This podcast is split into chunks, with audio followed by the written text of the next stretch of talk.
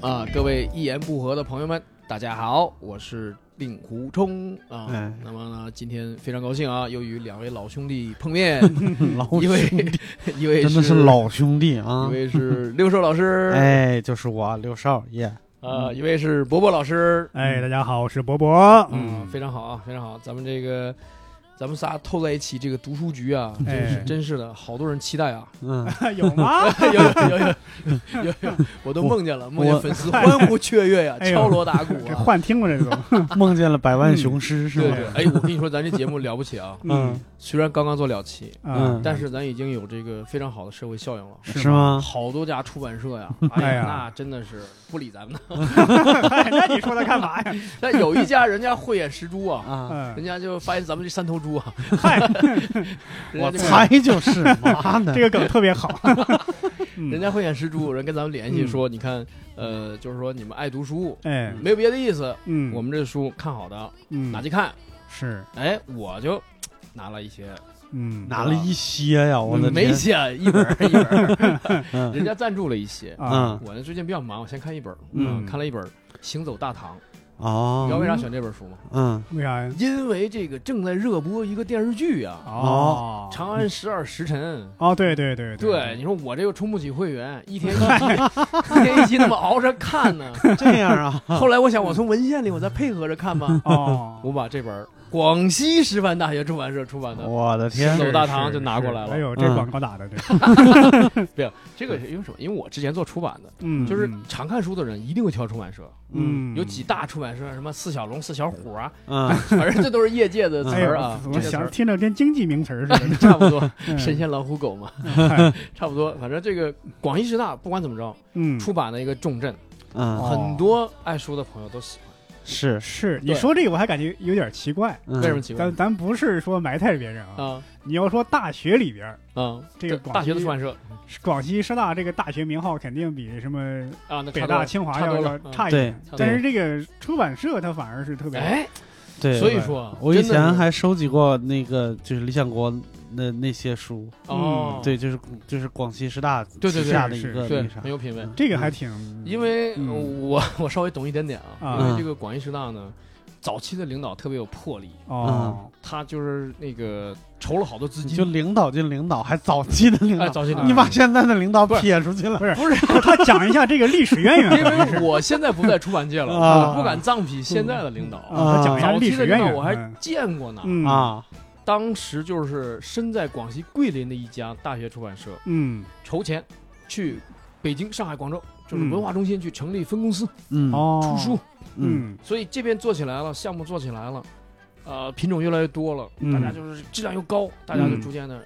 注意到接受了、认可了这个出版社。嗯是的哎，是是这样的，人家做成了嗯出版界的名牌儿。嗯嗯，因为那个梁文道他早期在在在这个内地发行的，就他他的书的简体版本基本上都是关理系啊，对，关于师大的，就是是刚才是说那个理想国，这个这个叫算什么？算厂牌还是算啥？对，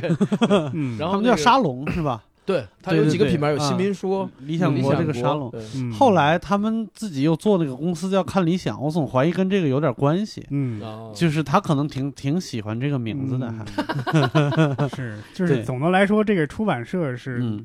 实力在业内是有目共睹的。哎，是对嗯对，所以这本书我看了一下啊，就是嗯也是很快翻完，嗯嗯，因为它是属于一个呃纯学术工作者的学术随笔，啊嗯是作者是复旦大学历史学院的院长，嗯啊多年发的这个学术小品文的结集。啊结集，如果大家不愿意看野史啊，不愿意看这个演义啊，嗯哎，翻翻这本书可以，翻翻这本书可以，尤其是你对唐诗有所爱好的嗯话，因为这位老师呢，大量的呃写了唐诗的一些典故啊在里边儿啊、所以就是说我看了之后，我发现哎，有一些情节跟《长安十二时辰》还可以印证，所以呢，这大概都是什么样的大概就比如说我印象最深的就是元载，啊？因为元载在这个电视剧里已经把他描述的已经坏透了，哎坏透了坏透 了啊，啊、嗯，然后还有他老婆王云秀王女士。 对，哎呦，这我还没看到那儿呢。你还没看到他们两对，口子呢？你是真没充会员 呢，我的我才看到十几集，这 是呃，嗯就咱不讨论剧情啊，嗯但 是就是讨论一下也可以，只天，没要关系，讨论也没问题，没问题你只要不已把经结束嗯最后一集说出来就行。啊，不说不说不说， 啊行，那一会儿关了话筒，我跟你说，嗯反正总之吧，就是元仔在里面就是说，呃这个形象，从历史定义上，他也是一个混蛋，嗯就是投机主义者嗯是啊吧？嗯对他受贿特别的强烈，因为他穷怕了嘛，嗯，啊受贿特别强了，最后就死在受贿上了。嗯，所以剧里把他写的不好呢，也正常，是嗯正常。但是呢，咱这位老师在书里说呢，说他还是有一定的历史功绩。嗯哎，比如说这个在戏里面，咱们这个静安寺司丞李泌，嗯死保太子，历史上也这样啊，嗯死保太子嗯。那么，呃，肃宗能够登基跟李泌有关系，嗯，但是德宗能够登基嗯，就跟元载有关系。哦啊，是元载死保，在在德宗做太子的时候是元元载死保的，哦，嗯对。结果最后呢，这个元载被查抄啊，就被判了死刑。判了嗯死刑，这哥们儿就跟刽子手说：“说咱快点儿行吗？咱痛快点儿，嗯给我来个痛快的。”嗯结果这刽子手也挺逗，嗯嗯，坐那儿脱了鞋，脱了袜子，嗯把袜子塞他嘴里了，哎， 嫌他这人太聒噪了，嗯然后拿绳子慢慢的给勒死的。嗯，因为过去有这个啊讲究，就是嗯越是高官呢，越不能让他死痛快了，啊，必须折磨一下。还有哎，越是平民百姓就没什么闲儿的，泄愤是吧？也不算泄愤吧，嗯就是因为你生前你过得太舒服了，荣华富贵，啊，嗯然后在这种情况下你还犯罪，这不还是泄愤吗？对啊，在临死之前你尝点苦头 吧。嗯等哎于一种哦元载算是尝了苦头嗯啊，啊、然后他老婆王云秀挺逗的 啊，这长了个袜子头，长了个裤头，我听你这么一说，这味道变了。哎呀，想起金圣叹花生米豆腐干嚼有肉味，有时候对，这这 是嗯这个是也是临终遗言啊。嗯 对，元对载对临终遗言就是来点痛快的。是他老婆的临终遗言挺有意思，嗯因为他老婆就是毕竟是将门之女，啊也是宰相之妻，是是皇帝赦免了他老婆，赦免了死罪，嗯就是他老婆可以不用赴死的。嗯，但是王云秀挺娘们儿的， 这纯娘们儿，我哎的天纯哪！啊爷们儿，纯娘啊！ 你说“娘们儿”这个词 你这个女权主义要骂你的 啊！你什么哎意思？你等会儿凭什么拿男性来评价女性？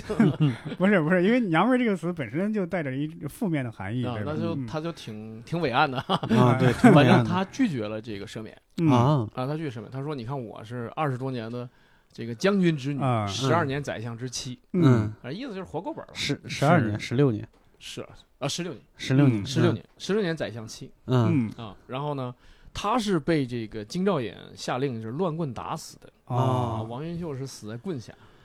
所哎呦以这是他俩的历史真正的结局啊。啊。这是在戏哎，里面啊我有一的个好奇的地方，你刚刚说，刚才说他死保德宗，最后是德宗弄死他的呃，是 对 吗？，因为举报他的人是不是他？他贪腐的证据太明显了，啊，就他就他后期的形象，就跟戏里的林九郎的形象是很像的。哦，就是李林甫，嗯哎，李林甫，李林甫，李林甫在戏里边就是说已经把他描述的已经无可救药了，是嗯但这人活得也挺好的，一直到安史之乱才才 才谢幕，啊， 对，才是，下世。嗯而里边的这个太子其实一直受这个父亲的猜忌，受这个李林甫的攻击，嗯，嗯他其实没活多少年。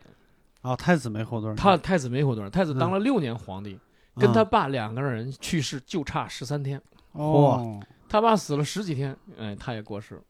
所以这哎个呦肃宗人挺、挺什么的，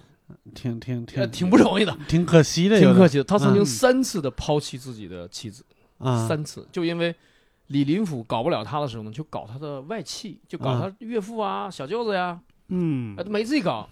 太子坚决跟妻子家划清界限，啊，就割袍断须那种啊，感对，觉。 反正女人嘛，还不有的 是嘛。哎呦我的天他 哪！三次换妻都嗯是因为在政治斗争当中就是风雨飘摇嘛，啊，对，嗯所以他就把他的这个这个外戚这个一族给推出去了。嗯太子的这个名声怎么说呢？你说他委曲求全也好，嗯说他不近人情也好，反正总之，在唐代的官场斗争当中，嗯他们爷儿俩是挺重的一笔，啊嗯，挺重的一笔。嗯在这期间呢，在这其中呢，李泌是一个很重要的人物，嗯，嗯，所以剧里面把他作为男二号对，也很正常，因为他是四朝元老、嗯死保太子。嗯就历史上有一个真实的故事，就是后来这个太子做了皇帝之后，就是唐肃宗。嗯，有一次，他们四个人聊天，两个是皇子，就是弟弟，嗯亲亲王，嗯一个皇帝，一个李泌。嗯嗯然后这个皇帝就是在炉子上给他烤一个梨，嗯烤熟了之后就说：“长元，你赶紧吃。”两个弟弟就开玩笑说：“哥，我也要 吃。”他说：“你们就别吃了，为什么呢？”他有个理论，他说李泌是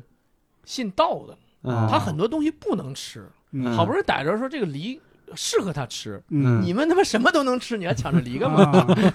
嗯但你可见就是说，在两个弟弟面前，嗯素童就很严肃，就是说这梨就是我给李碧烤的。嗯嗯，而且好像就是，反正剧里边也说了，他俩是一块儿长大的，所以对跟对，跟对兄七岁弟，在一块儿，对呀，所以跟兄弟也是没什么太是大区别。对，嗯嗯，所以这个整个反正反正大唐吧，应该算是整个咱们封建社会的最高峰。是大唐的很多东西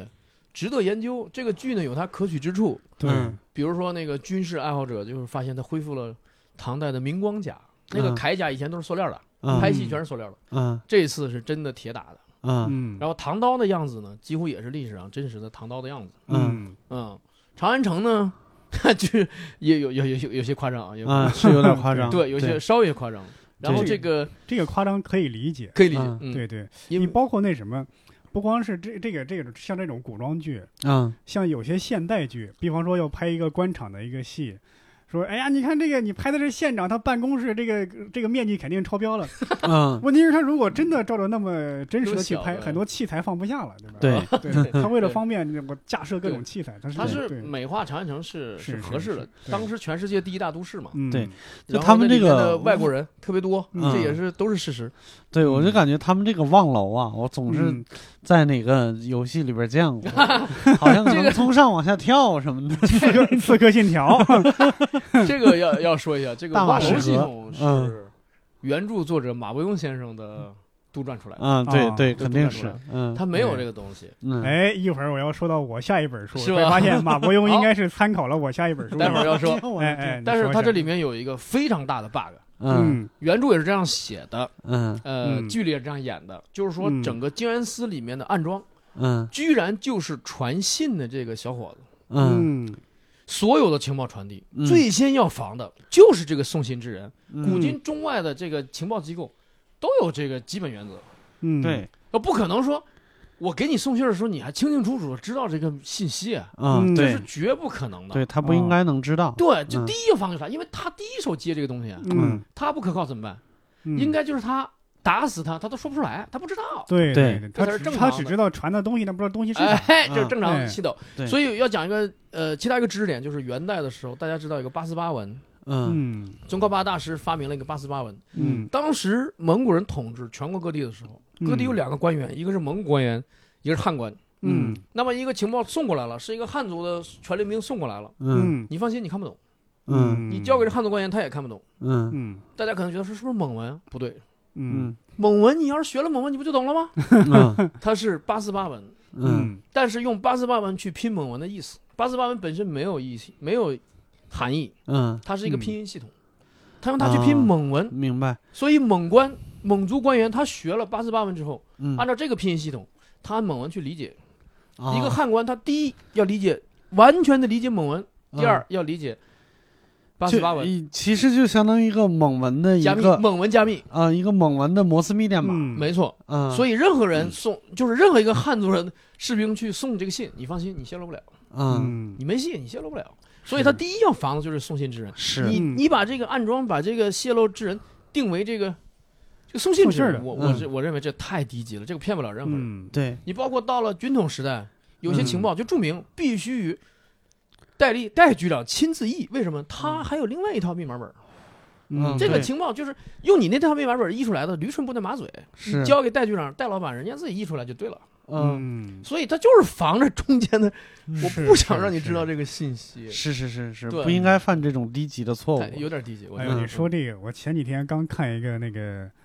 呃，李鸿章跟伊藤博文对谈的实录。哦，嗯 那个李鸿章呢，他居然是用借用了日本的电报机来给这个清廷发电报，哦，嗯但是日本那边就明确知道你敲的是什么代码，对，嗯所以日本人很容易就破获了这个清廷的这个密码，呃，这底线，他的底嗯对线，谈判底线对是吗？嗯导致那个因为马关条约赔了是两亿两白银嘛，嗯一开始伊藤博文要这个三亿两，嗯这个这个李鸿章就往下往下往下降，往下还价嘛，等于砍是价儿，嗯砍到两亿，死活砍不动，嗯，因为伊藤博文知道你的这个底底盘线就是两亿，我就嗯死活两亿。伊藤博文当时说的就很直接，嗯这个合约到这儿，你只有同意或者不同意，嗯不要再还价了，嗯没用，因为他知道你的底牌。 对对对，嗯就当时清廷这种对密码这种防范意识就是非常差，确对实。。但嗯其实唐代是非常先进的，嗯唐代我还读过一个文献，他说，比如说，我是安西节度使，嗯我派那个伯伯宋宋将军带嗯五千人马出去。嗯出去之前，我俩会密谋一些事儿。嗯，密谋什么事儿呢？军事上的一些术语，比如说撤退是代号是一嗯啊，嗯援军代号是二，嗯需要军嗯粮代号是三，反正一共有四五十项。嗯嗯那么咱俩把它背熟，按编号背熟。嗯嗯你出去了，遇到紧急情况，你随便写一首唐诗，你把你的公章盖在第多少个字上？嗯这封嗯信谁看了都没有意义，就是一首普通的诗。嗯，只有我看了，我一数，哦，第十七个字，啊第十七项，我俩约定的是什么？嗯嗯，这这是这是我临时加密啊，这是临时加密对，的。这有点像我们喝酒的时候玩的那种傻屌 游戏， 对，是吧？嗯你感觉上是是让你在，就是在一个套路里边，但实际上我在说的是另外一回事。嗯对，所以嗯就是你把传令兵抓住了，你鞭打他，你你你你你给他上刑，你说你这封信到底什么意思？他根本不懂。啊嗯，对哦他泄对露不对了是是是，对，所以就是说这个情报啊，就是人类啊，从古到今都在玩情报，嗯嗯，就关于情报已经玩的其实很纯熟、很高深了。是你要是写一些什么谍战剧啊、谍战电影啊，嗯你真没有点这个对这个间谍史的理解，啊 真写不了。是确实确实，对，，所以我们早期的一些影视关于谍战的影视剧什么的，都嗯特别肤浅，嗯漏洞也特别多，就漏的特别多。你看他嗯那个发电就破译电码，全是天天急得嗯要死，哎呀，上封谢咱们多少天破译出来，突然一天哎破译了，嗯嗯什么什么逻辑结构都没有，怎么 嗯破的是没有，因为他写不出来，写不出来。包括潜伏，其实你说就是余则成那种情况，嗯嗯他在军统的一个那么大的站里，他能待吗？他一天都待不了。嗯嗯，真实的余则成一天都待不了，嗯嗯一天就能把他抓获。军统内部的防范特别特别的嗯严厉啊、对，嗯所包以那里括面也有一情节，就是说那个李李涯派人嗯跟踪他，嗯很正常，是嗯内部监控很正常。包括原来有个呃有个苏联间谍在日本之所以被抓获，也是因为。你经常发电报，它这个电波大家是能监测到的。虽然嗯不知道你发的是啥，但会发现为什么这一段时间经常有人发电报，对吧？就会频率根据频率，就会根据频率来，嗯对你就说是左耳对哥吧吗？就是他，就是啊，他，左耳哥，对吧？对我这好像前一段时间看切尔诺贝利的时候，有一个细节特别有意思，嗯就是那个核专家和那个我我老想说内务部长，啊就是就是 户部的那个头， 你这个长按实验室实时看的也不浅 呀、对对，去去那个呃案发现场，就去那个灾难现场，嗯，然后他们发现有克博在跟着他们，然后他们俩就急了，回去找克博的局长。说为什么你派人就是还跟着我们？对嗯 然后克博一直那俩人说这俩是跟着我的，对这 呃个就好像这谁他妈闲着似的， 我那儿也有人。个对相互就是牵制， 对，是这样的，他就是嗯掣肘嘛，他对不是不是那个啥，嗯所以就是这余则成只能是出现在影视文学里面，真实、嗯真实的世界他一天都待不了是是，啊、所以就是说这个《长安十二时辰》吧，其嗯实怎么说呢？我觉得要剪成二十多集，没准更好看。嗯现在注水成四十多集，实在是后面几集捏着鼻嗯子看、 捏着啊！鼻我子本人感觉啊，本人感觉不吹不啊黑，嗯嗯感冒了是吗？ 喝着药一边喝着药看，嗯 不吹不黑。反正我本人是坚持看完了，嗯啊本来高开低走嘛，挺喜欢的嗯是。是当初，嗯没错呃，因为这个原著我也看过两遍，嗯嗯啊，然后拿到这本《行走大唐》呢，呃，其中吧，说老实话，只有一两篇跟这个、嗯，跟这个剧里的情节能够相互勾连一点点、嗯啊。我这主要推荐大家什么呢？就是嗯说不愿意看一些野史啊、演义啊，嗯嗯慢慢的你读书还是得向学术去读一点。是，你是像我做律师的吧，我们在法庭上也是有一份证据说一份话，跟嗯教授写写写论文、写写书是一样的，对有嗯是一份证据说一份话。嗯呃，如果说喜欢特别系统的长篇大论的学术呢，我再推荐一本叫《危机与重构》，嗯这是复旦的一个女历史学博士，女史嗯学博士，啊，她先生也是史学博士，两人都是学术伉俪啊。嗯嗯这位女士写的一本书《危机与重构》，她讲这个唐代的节度使，每一句话都有史料的来源，写的非常好，你读起来根本不枯燥，非常好，哦是，嗯跟小说也差不多。 嗯要说也差不多。他就讲到了说德宗父子俩，就是因为漕运被这个这个节度使堵了之后，粮运不过来，嗯嗯六七十天输这这这这前后沟通沟通完了，六七十天粮来了之后，爷俩抱一块儿说：“哎呀，咱俩饿不死了。” 这都是事实，但是看着皇帝都这样，有些心酸。但是他嗯恰恰印证了，就是后期节度使做大了之后，嗯是，哎，然后这个《长安十二时辰》里也讲到了，就是各地的节度使当时是在萌芽阶段，嗯，所以有一个专业词叫留后院。刘后运今天就叫驻京办，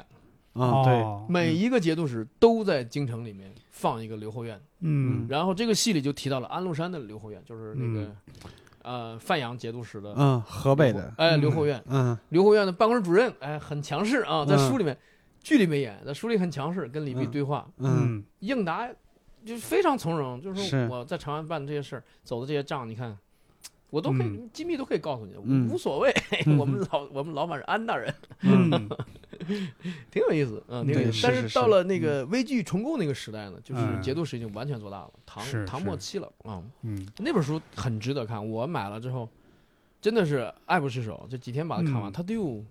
我估计有四十几万、五十几万字哦哦，有兴趣的看那本啊，《危剧重构》。嗯哎，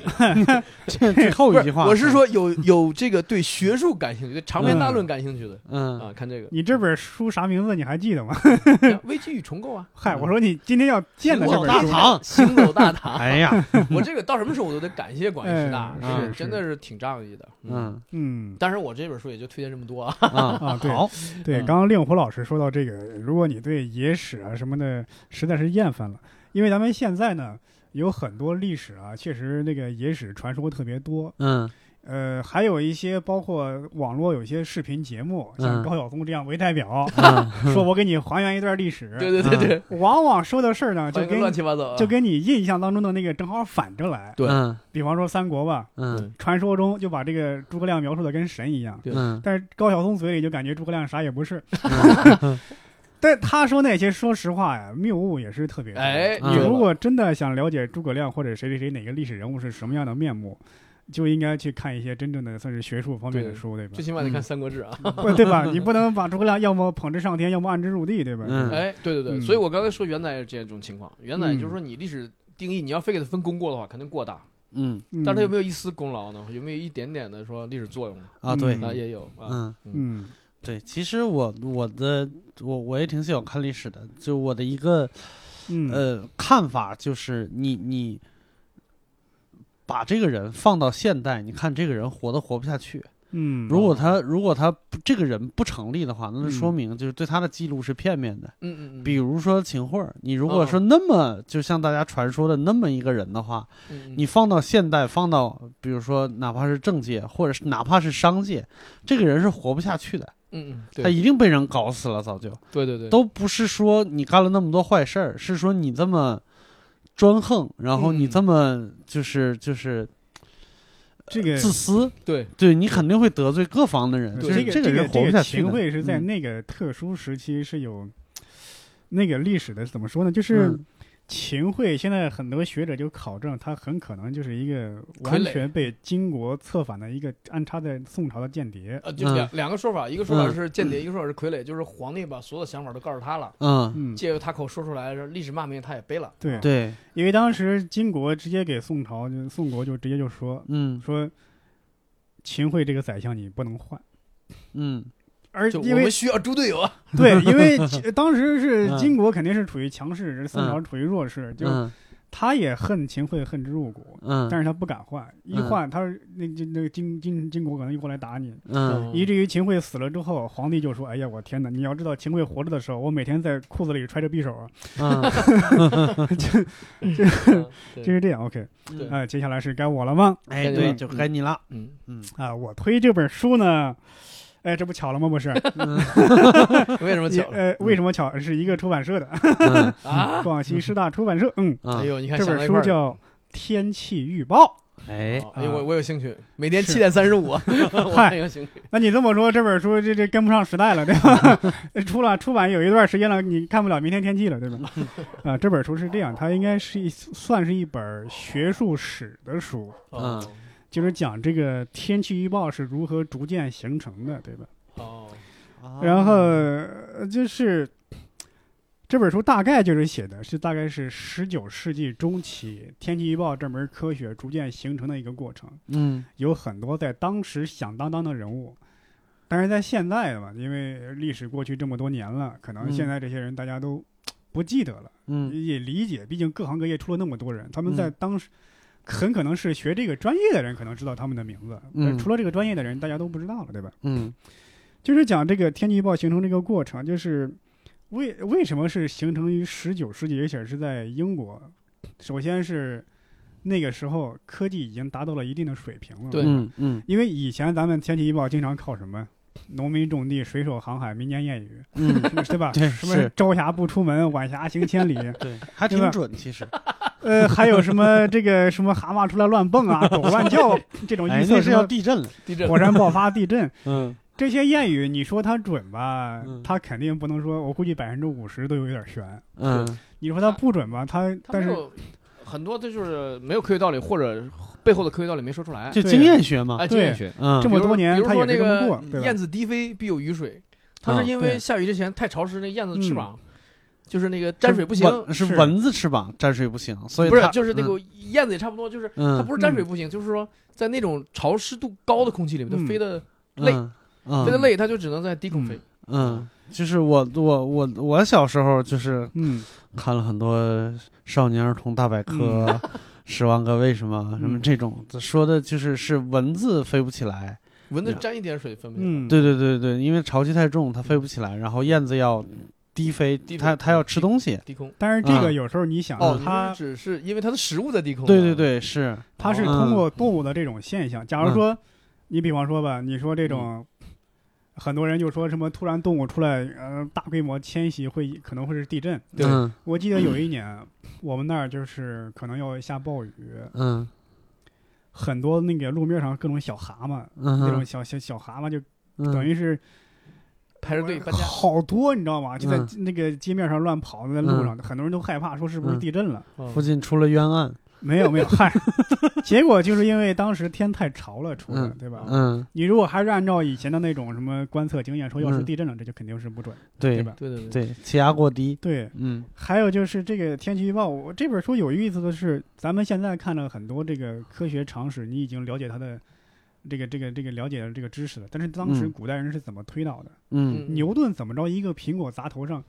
可能被苹果砸、被梨子砸、被橘子砸的人很多，嗯他是怎么通过这个东西来推导出这个牛顿定律的呢？对吧？嗯你你你你你你你是你想象不出来。嗯那这本书就还原这个过程。嗯首先，天气预报是怎么？第一，那个时候具备这样的科技条件水平了。嗯还有就是出现在是英国，为什么？因为当时英国是第一次工业革命之后，它的对实力已经非常壮大，嗯它经常要航海，全世界都有殖民地。嗯它的商船要跑遍全世界各地，嗯但是经常会路上会遭遇海上会遭遇风暴。对你如果没有一个天气预测的系统，这些商船要么出人命，要么就损失钱。嗯他们就是必须得掌握一个这样的系统。但是在当时呢，天气预报你要按照科学的研究来讲，第一你得收集数据，分析数据，对分析数据再搞预测。第一个问题，数据从哪来？就是在当时很多水手啊，就说今天刮大风，没有人记，没有人记，嗯嗯所以以就是他们就往往通过让这个船长、航海家你们嗯去记日记、航海日记航海日志。嗯还有是什么呢？就是每个船长你们要带着这个气压计，嗯气压计当时已经有了，气压计、温度、温度、湿度，你要把这东西记录下来。嗯记录下来呢，呃，又问问题又来了，这个风这个问题，嗯当时风是没有分级的。啊你说，哎呀，今天刮刮大风，这个风有多大呢？啊对吧？很很可能对吧？你在你在西北，嗯你经常见大风，你说这个风特别大，嗯那是真的特别大， 对吧？假如说你在南方，那不刮大风，你没见过大风是什么样，你也说刮大风，这边结果对这边大风跟这边大风它就哦不是刮一个二三级风就对觉得好大的风啊对，它不是一个概念，对吧？嗯对后来还是有人先把这个风力给给给统一了一下，嗯然后再这个观测记录这个数据。还有是什么呢？就是跟这个长安时辰、长安十二时辰有一点相关的是什么？嗯就是有一个学者，他可能一开始出于这个军事目的，嗯哦，他也也有跟这个朋友打赌这个这个想法，就是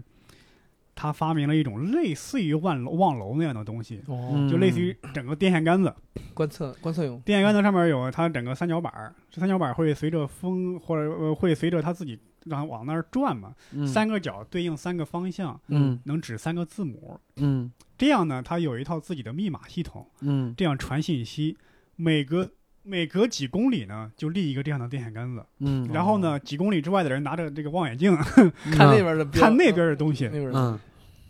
哦，然后这样呢，我这样呢就是等于是早期的电报系统，嗯哦啊，但是这样有个问题， 早期的电报没有电系统，对无 吧？线电，但是这样有个 问题，嗯晚上不行，啊，对呃，刮风不行，对天嗯气天气差了不行，对对对你有看有我们雾的霾不行啊，对，你看我们对的望楼多好，就是不光前面有布，后边还有灯，就早期早期的 LED 屏幕，这对是。对对你知道但吗问题是你那个望楼没有出长安城啊。啊， 对嗯它这对个东西能有能几十公里、几十公里这样的传，对吧？听说过长城吗？ 长城你只能点一下烟，告诉你别来敌人了。对对但是这个对对能传稍微稍微复杂一点的这哎个对对情对，报，它这个能能通话了，嗯咱们那对就是一个是信息，就危险，是对是是，嗯而且当时很多人就破解这个天气预报，首先要面临一个问题，就是呃宗教信仰的问题。嗯很多人认为当时还比较信仰上帝嘛，嗯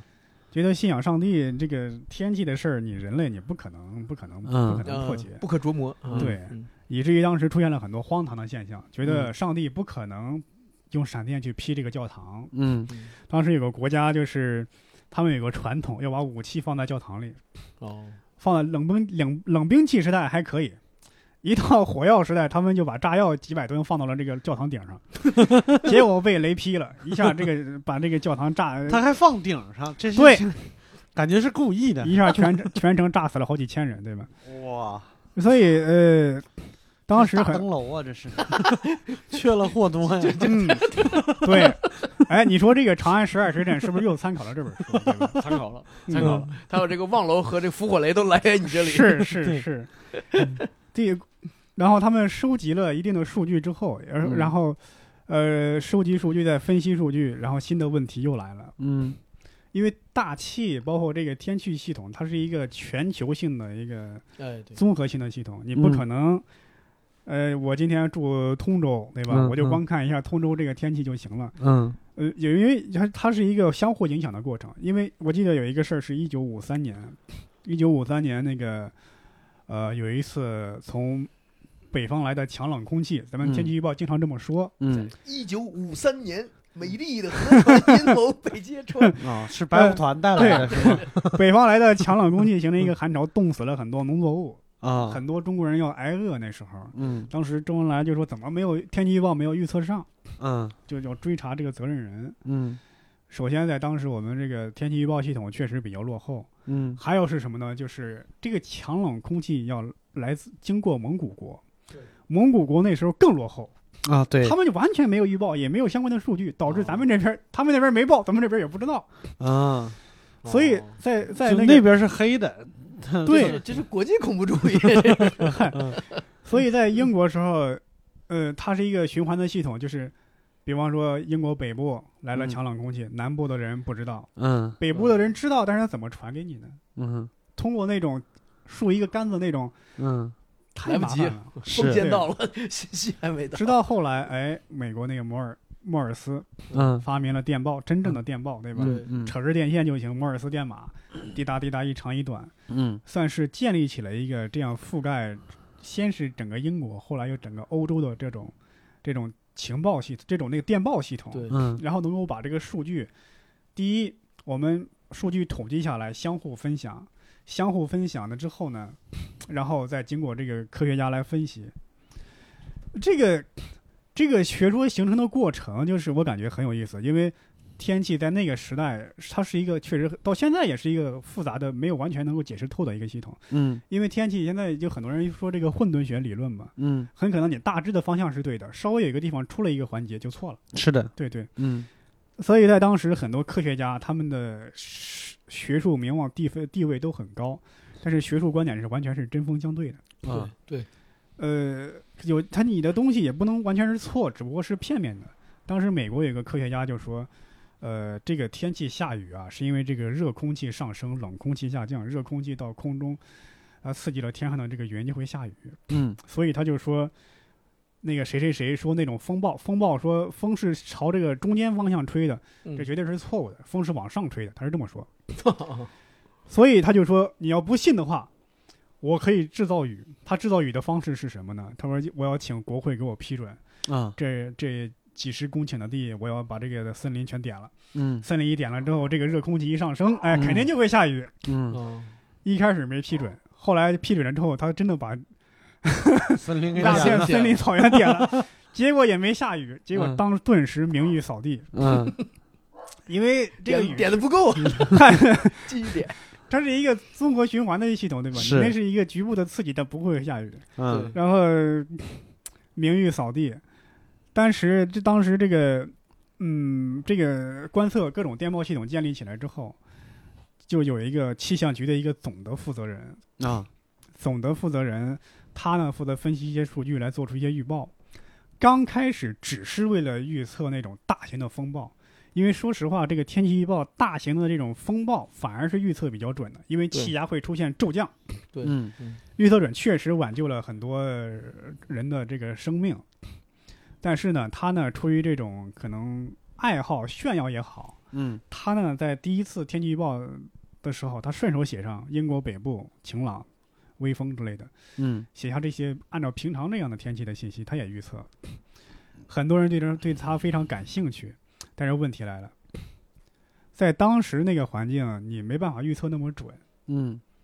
还有就是他呢是一个航海家，因为当时很多这种搞天气预测的人都有航海的经历，嗯 嗯他等于是凭借着自己的经验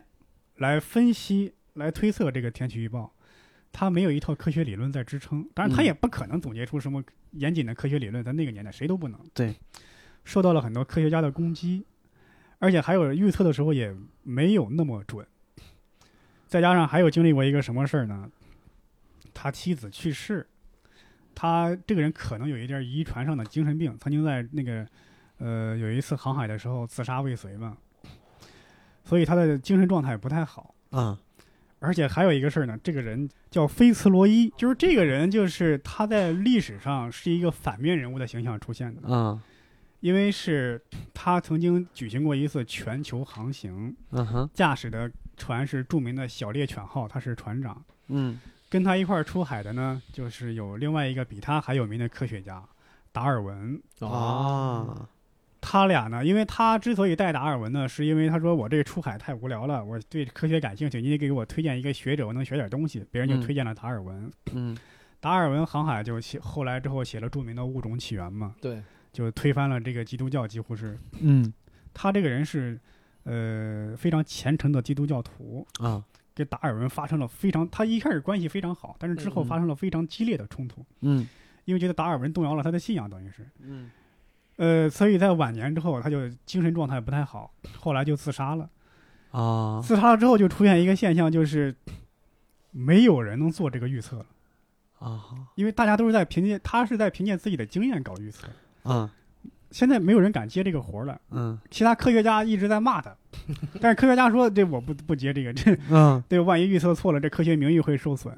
而呃那些没那些是跟他工作的人又没有这个经验，所以这个天气预报一度中断了很长时间。当然，后来就是我还感觉一个事儿，就是嗯，有时候科学真的是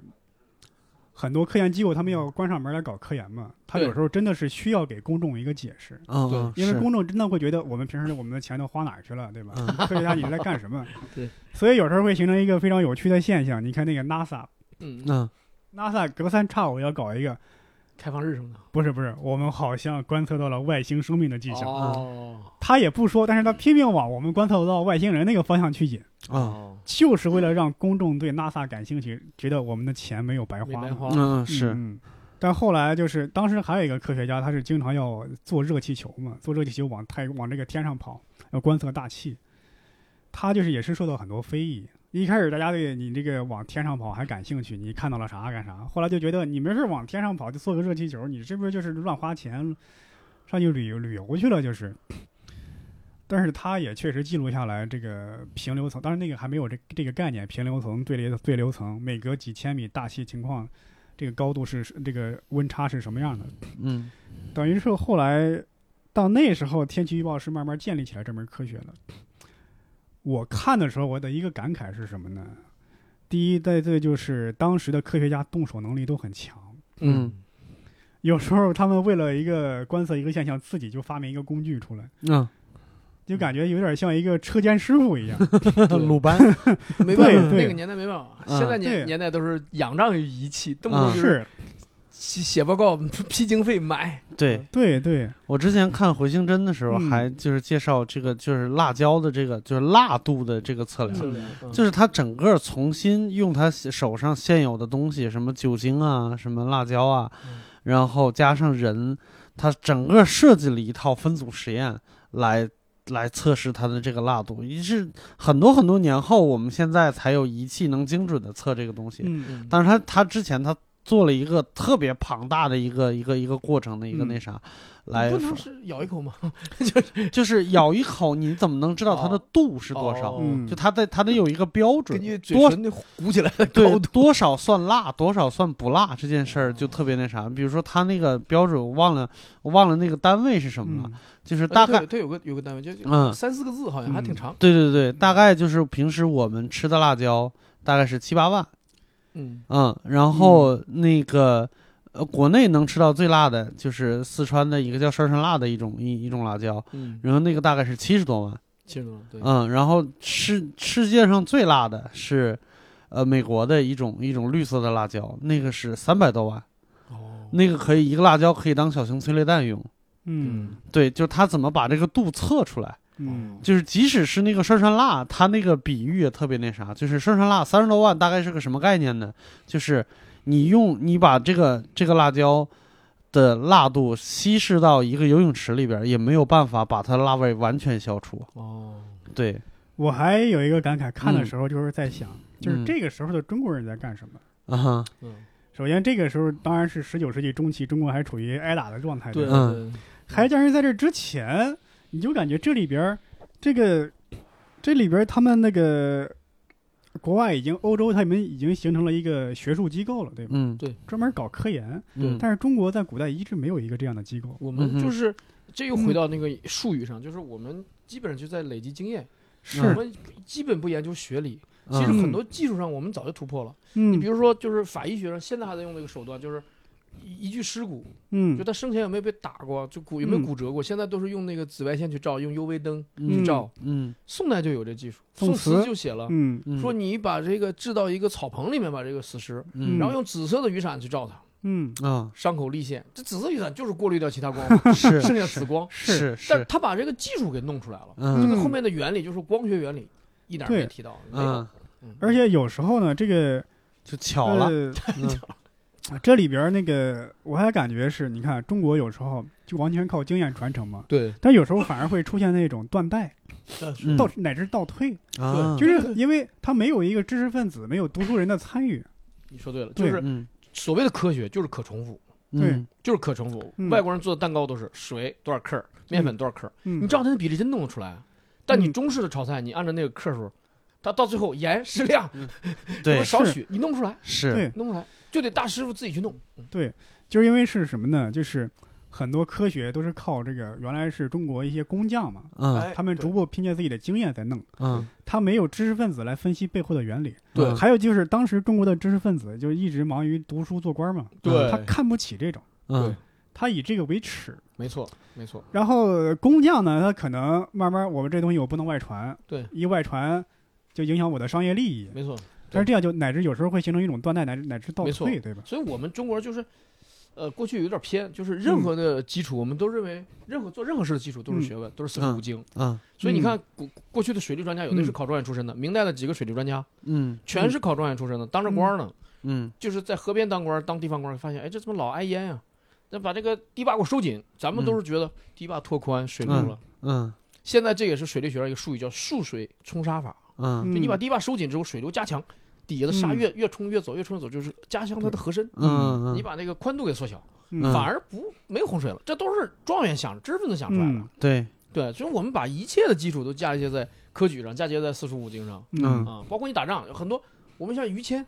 嗯就是明代那于谦，不是说相这声的于理解啊谦。明白理解，明代那个于呃叫于廷义什么的叫于廷义啊，廷字廷义，嗯他也是状元出身，他也是当文官的。嗯那嗯大明的时候，蒙古人打过来了，没办法了，保卫北京落他头上了，哎，他就保卫，他就守下来了。嗯所以我觉得就是我们，他不是系统的，像今天大学分科那种啊，嗯就是你就是气象学的，你是嗯文学的，你是呃军事学的，没有没有嗯，他的一切全建立在一个学堂，啊，是那么几本是，书上，对，自然科学和人文科学一起来，对，嗯啊我包知道括我在嗯这里边看到，就是这个这个本书的差不多算是主角菲茨罗伊。嗯牛顿十七世纪的那个牛顿力学发现之后，大学里直接就把牛顿力学当成教材了。嗯他在十八世纪去读大学就能学到牛顿力学了。啊，当然，在中国，你出现一个科学家，你你写一本书，以后就没有说哦，我大学就把你这那哎，学对学术内容接就着教一研究这教，东西，哎，教一教，研究研究，没有，嗯都是你们有谁自发的想去学就学一学，对对啊他所以没所有以他形成一个学术气氛。对，所以它必然断代。它是对就是等于是没有没有那个学学术传承，只是根据个人兴趣和天才，是是，出一个不世出的天才，然后地理学就嗯往前推进一步，嗯然后对宋代出一宋词，法医学就是变成了全世界领先。嗯宋词没了嗯之后，后世就是就是宋词留下一本书，嗯看一看就是《洗冤洗冤集录》嗯嗯你你不想看或者没看懂，没没没办法，没人给你解释，没人系统的再往里增加。嗯，还有就是，你看中国十九世纪出出了一个大数学家李善兰，嗯嗯对他有一个李善兰公式，他就是自己就自己搜搜罗的一本书，就是自学了非欧几何、呃欧几欧几里得这个几何学，嗯然后呢又通过一些传教士得到了一些外国的一些数学啊、物理方面的一些书，嗯他来自学，没有人教他，他完全是一个天才，通过这种自学，而且他还是在那种呃资料非常缺失的情况下来自学的。嗯哼当然，他那个学术成就跟同时代的这个西方数学家根本没法比。对， 但在当时已经是中国第一人了。嗯所以你你有时候禁不住会在想，如果李善兰他有那个条件，比方说当时去国外留学，嗯能够学到更深层次的这个数学、物理学知识，对，能够回来对吧？再呃开个大学，能够教出更多的这个人才，对吧？嗯你就包括康熙，当时那个呃外国传教士汤若望，他也教过这个康熙数几何学、数学什么的嗯哼天文学，对但是嗯康熙只是我处于出于爱好玩一爱好个嗯小游戏，等于玩是不对嗯，对嗯，OK，嗯它没有形成一个什么学学府、学术机构之类的东对西，对，这种断代，对对，哎呀，所以中国人这个科学精神，就是呃爱因斯坦说西方为什么比东方强？爱因斯坦嗯说的，他说一个就是用那个实验的方法去验证这个嗯所有科学理论，嗯一个就是深厚的逻辑学传统，嗯这两项东方都不具备。嗯到今天我们就是说，不不不要说人民群众啊或者网上辩论，就在法庭里辩论，很多律师的发言都从逻辑上都嗯， 都是不值一驳，我听着想笑的那种，就是嗯嗯包括我这里这里书里边儿还还这个书里还记载了一个很著名的画家叫康斯泰伯尔，他的代表作就是那个可能很多学美术的都知道叫《甘草车》。 嗯哼啊，我不知道，他这个人他虽然是个画家，但是他呃对自然也是特别感兴趣嘛，嗯就很较真儿的一个人嗯。他曾经画过一幅画，就是天气特别阴冷，这个地面那个光线也非常暗，看嗯看着也是特别冷，色调看着就不好看嘛。他的这个朋友就是说：“你为什么画成这样？”他说：“我也想把这个地面画成暖色，嗯，但是你看这个光源主要来自于天空，天空就是那种晦涩、灰暗的嗯那种天。我不能说为了好看就把这个地面画成暖色，啊因为很有光科学源精神啊，对光源不是那样的。对吧，对天光是泛泛冷的对，嗯。”嗯哦，很有科学精神，对，嗯所以他这种写实，就是原来钱钟书也说过，就是中国这艺术里边儿这个写实的还没有发展到一定程度，这种这个写意的倒是先发展的特别好。哎我们嗯就是纯写意，我们、嗯我们包括文艺作品都写意，就是、嗯，呃老写些精神世界， 客观上解释不通。对，而且就是我有时候在想，就是因为同一时期的那时候，同时期的中国不是清朝嘛，有那个钱家学派，对，就搞那个考据学，啊， 一直在考证这句话最早是谁先说的，对这个典故最早是谁先用的？对，这种东西你当然不能说不能做这种学问，但是嗯他把这种做成所有的知识分子、所有的精力全部用到这种无关、哎对，痛痒、无关紧要的东西上对面，就是那时候你就感觉中国怎么不落后那种感觉。没嗯错没错。嗯那其实其实今天的基础教育甚至高等教育，嗯用你啊刚才的话批评都都可以。嗯嗯我们大大学还记笔记还背东西呢，啊嗯就在国外的大学差了得，赶紧去研究新知识去，钻到实验室里去。嗯，没有，我们还是我们考试都是背自己的笔记，而那笔记对都是多少年前的知识点。对哎呀，多少多少年前的咱们这个 这个行业啊，咱们、咱们这个，比如说嗯法学界或者文学界的前辈研究出来那点儿东西，咱嗯背呢。其实是其实我们，我不知道你们几位，就是你、嗯你你回想你四四年大学，你参加过一个创新吗？你你搞过一个课题吗？嗯对吧？嗯嗯你你写过一个新东西，就是说，甚至还能拿到往杂志投投稿，有有发表可能吗？嗯嗯就我们就是基本不给本科生这种机会，完全不对给。对。我还看这本书里就写，在当时很多学者，啊他们有一点新东西，马上发表论文，甚至就能在就能在普通的报纸上，就面向大众的报纸上，就写自己的科学科学观点、科学论文，嗯，形成一种广泛的广泛的讨论。这哎，我我觉得嗯我我倒觉得这挺好，为什么？嗯你你写的东西毕竟是给给给大众用、大众看的。，对嗯对，现在我们形成了就是就是一个呃密码一样， 对只有咱们本派的人看嗯，学术啊，啊，互相引是用，是然后形成学阀，形成山头。法学界，比如说一定要这个对法学院出来了，互相引用；那个法学院对的互相引用他们的那会儿，普通人都不知道他们在搞什 么。对， 互相还要打一打、掐一掐，对然后在法学界内部成立委员会的时候，我们一定要出会长，你们最多出个副会 长。还嗯有我在想的时候，就是这本书，说实话，我读着是很有意思的一本书。嗯，它这个它不是很枯燥的一本书，就是我在想，就是咱们现在中国很多搞科学的人，乃至全世界的搞科研的人，呃，他们搞的东西，普通大众真的是不理解。对，如果你的学术成就没有那么高，如果你有一个科学家，你有一定的余力和时间，你可以写一些科普性的著作，对吧？对解释简单通俗的解释一下这个科学原理，或者说你们这个思考这个建构这建立这门学科的这种历是啊过程，对吧？对你包括呃那个那个霍金写那个《时间简史》，那也是一本畅销书，对 吧？对啊对对是果壳里的宇宙。对呃，嗯现在的这种这种这种科学史书或者科普的著作，感觉在国内是特别少，特别少，嗯，在八十年代好像是特别多，对吧？就中国人写科普的太少了，真的。嗯嗯，大家你知道发现了吗？还是回归到咱刚才说的，嗯，中国人爱写历史科普，你发现了吗？ 对，是的，我们老在写社会科学的科普、嗯，嗯自然科学的科普，是是，很很很很少人写，很少人懂。包括咱们现在读的自然科学的科科那个科普书，还是在读国外的什么十八世纪、十九世纪那样的书。没错，嗯没错。嗯，我觉得国外国外瞎说啊，国外是不是有这样的一个不成文的规矩？说嗯你越是大家，你越写点这个给大众的科普的东西，你把这个最最嗯难的像扣金一样，你把最嗯难的谁都说明不了的问题说明了，这是你一个本事。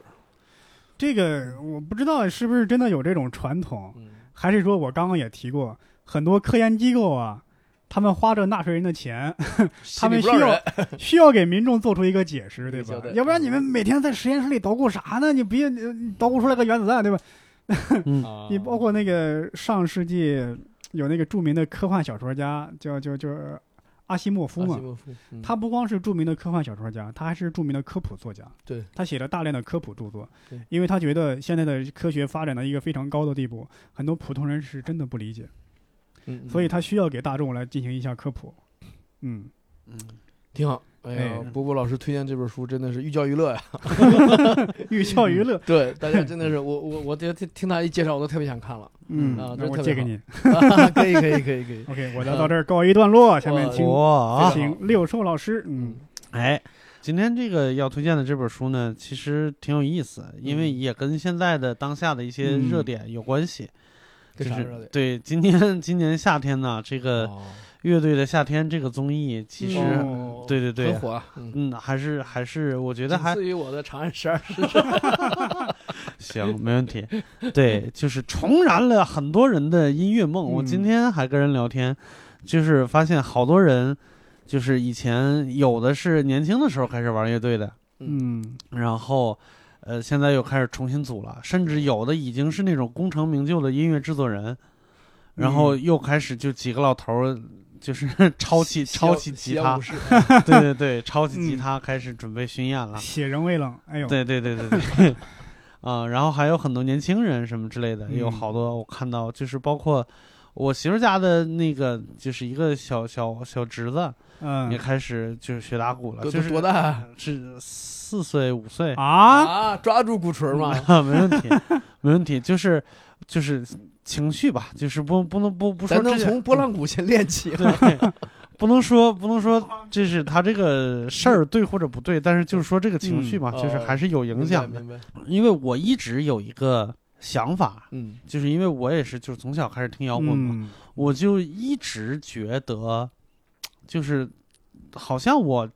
我我身边的玩乐队的人或者是听摇滚的人，一直把这件事情给理解偏了。嗯嗯，就是，呃，那个时候就是呃现在也是，现在也是，就是在在在国内有两本特别著名的，哎其实是一本特别著名的呃摇滚杂志，叫《我爱摇滚乐》嗯啊，来自就是摇滚之乡石家庄。 对，厉然害后厉害厉害对，就是我我一直对这对这本书就这本杂志有一点点意见，就是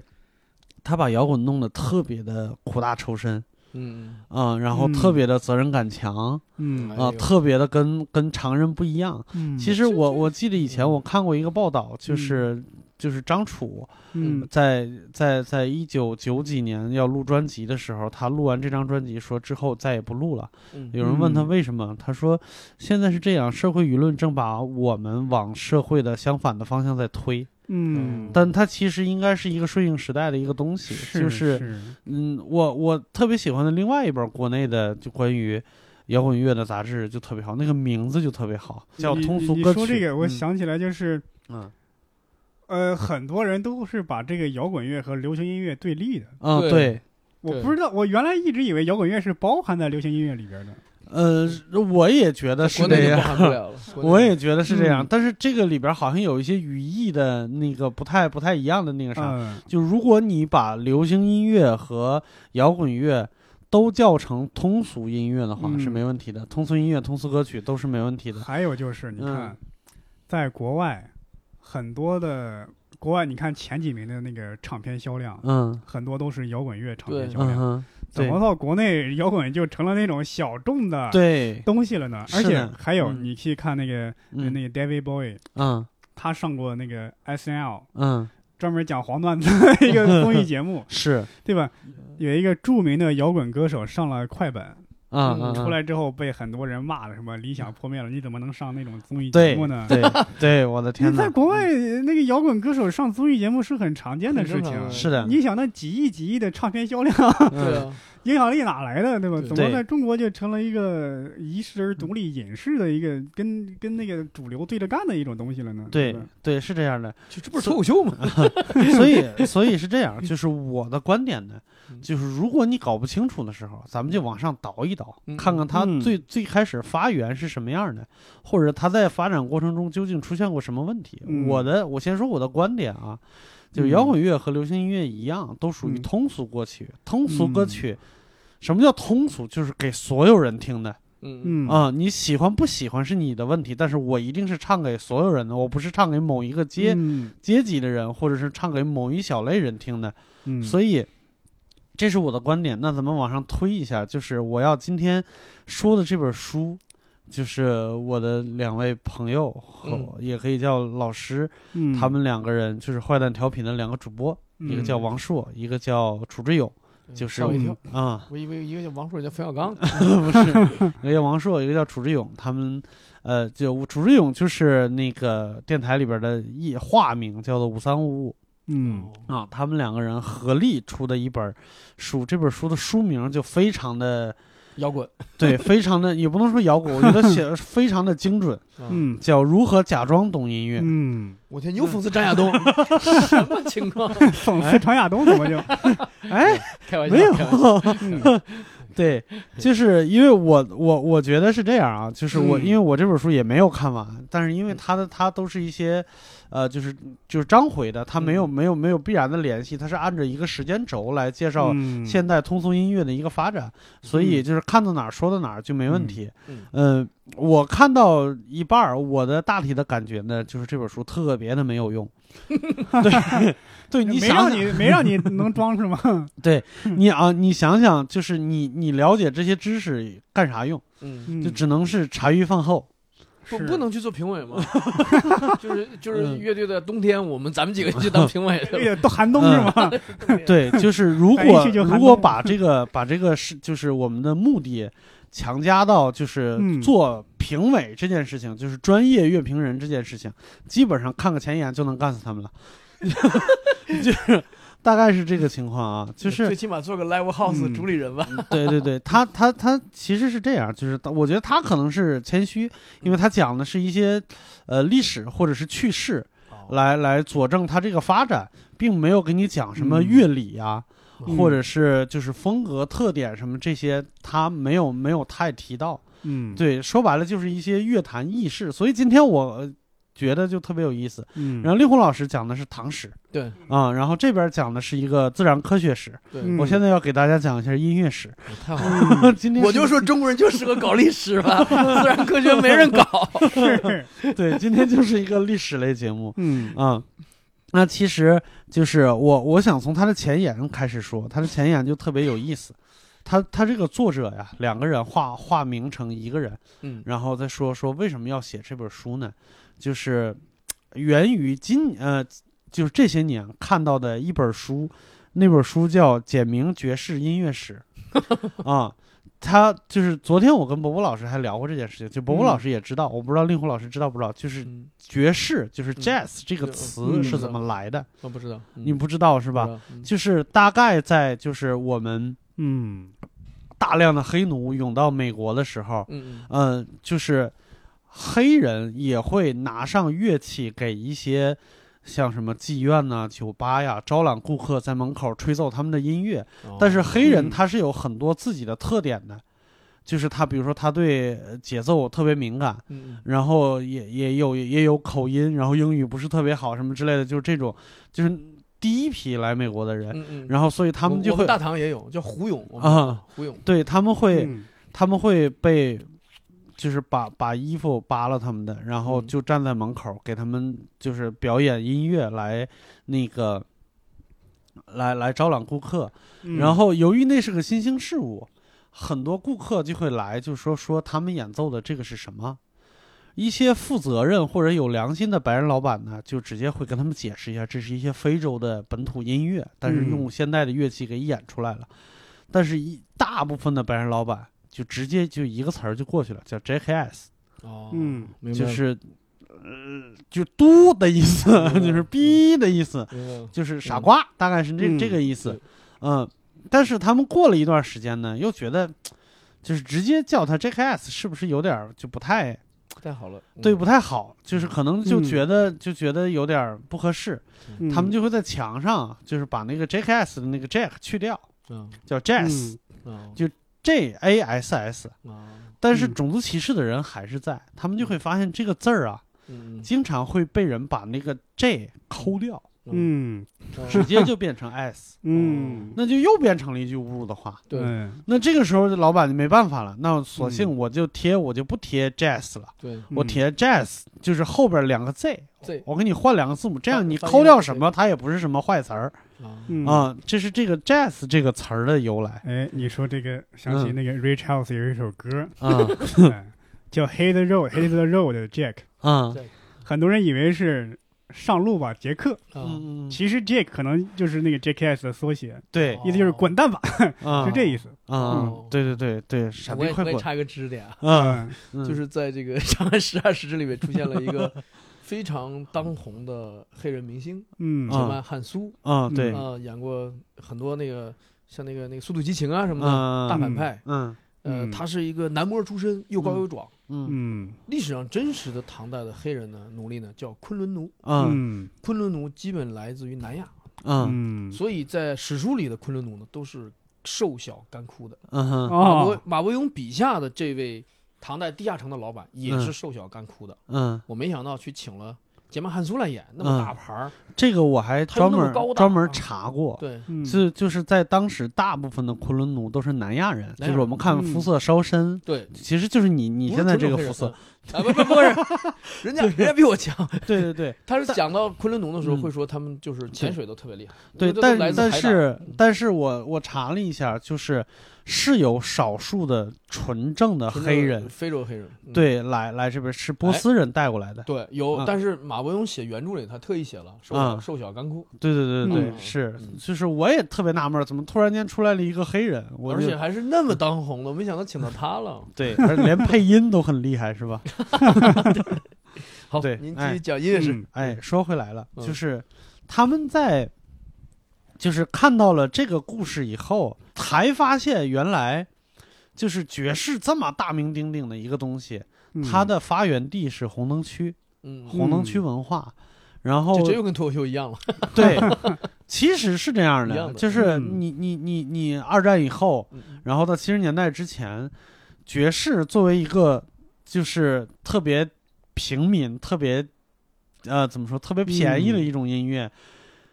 我们的单口就是给人家串场用的，没错，嗯没错就是在酒吧里边给人串场、给人主持用的。嗯，对对， 这其实是这样的。其实不要嗯小看这个过去的风月场所，对，很多文艺都是从他那儿发源，是，因为那帮老臭老爷们儿，他就愿意在那地方掏钱呀。嗯对，包括宋词，对吧？呃哎，是是是，这点听了，嗯，游对，泳所以嗯所以他们可能就开始觉得，就这件事情能让一些人把对对这个东西的观感直接给改了。因为说实话，爵士乐到我们中国听的人确实不多，嗯，突然间就变成了一个特别高雅、特别高大上的一个东西。嗯，嗯，然后就是接触的人也很少。但是如果你你想，国外的人他是怎么说？就是从小就在听这种音乐，他们对这些东西其实比较门儿清，或者是哪